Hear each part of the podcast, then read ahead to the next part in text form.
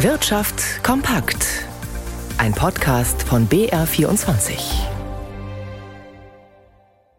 Mit Stefan Lina. In Bayern treten im September mehr Menschen eine Ausbildung an als vor einem Jahr. In Handwerksbetrieben gebe es mit knapp 21.000 neuen Auszubildenden ein Plus von 1,6 Prozent, so der Bayerische Handwerkstag. Der Bayerische Industrie- und Handelskammertag meldete mit knapp 44.000 neuen Azubis ein Plus von 5,3 Prozent. Allerdings seien in Bayern insgesamt noch mehr als 44.000 Lehrstellen unbesetzt, teilte der BIHK mit. Trotz einer Serie von Zinserhöhungen durch die EZB bleibt die Inflation in der Eurozone hoch. Die Verbraucherpreise sind damit noch weit vom Inflationsziel von 2,0 Prozent entfernt. Das geht aus den heute veröffentlichten Daten des Europäischen Statistikamtes Eurostat hervor. Jakob Mayer. Die Inflation in den Euro-Staaten hat sich nicht weiter abgeschwächt. Im August sind die Verbraucherpreise im Jahresvergleich um 5,3 Prozent gestiegen. Sie bleiben damit gegenüber Juli stabil. Das ergibt die Schnellschätzung des Europäischen Statistikamtes Eurostat. Hauptpreistreiber waren auch diesmal Nahrungs- und Genussmittel. Sie wurden gegenüber dem Vorjahresmonat um 9,8 Prozent teurer, nach 10,8 Prozent im Juli. Die Energiepreise sanken im August um 3,3 Prozent, nach einem deutlich kräftigeren Rückgang im Vormonat von 6,1 Prozent. Anders als die Gesamtinflation ist die Kernteuerung ohne die schwankungsanfälligen Preise für Energie und Lebensmittel leicht zurückgegangen, von 5,5 Prozent im Juli auf jetzt 5,3 Prozent.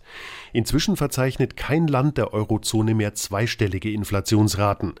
Die Europäische Zentralbank strebt mittelfristig einen Wert von 2 Prozent an und hat seit dem vergangenen Sommer mit mehreren kräftigen Zinserhöhungen versucht, gegenzusteuern.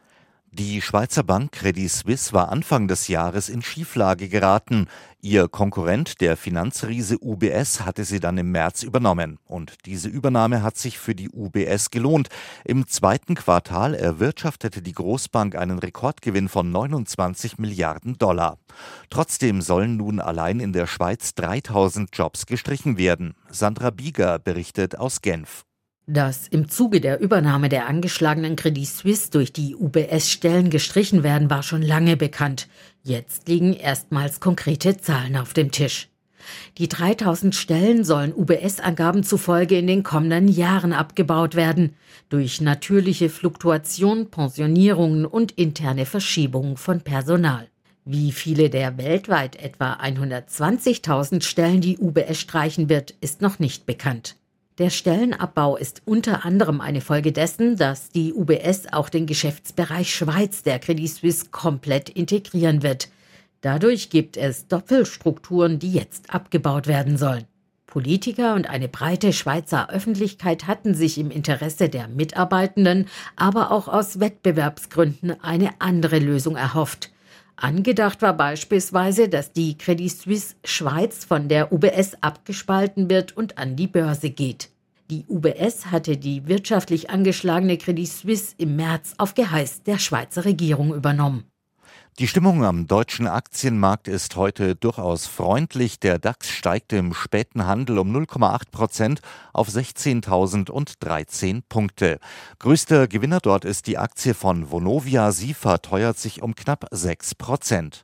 Und am Devisenmarkt da notiert der Euro bei einem Dollar 0,845.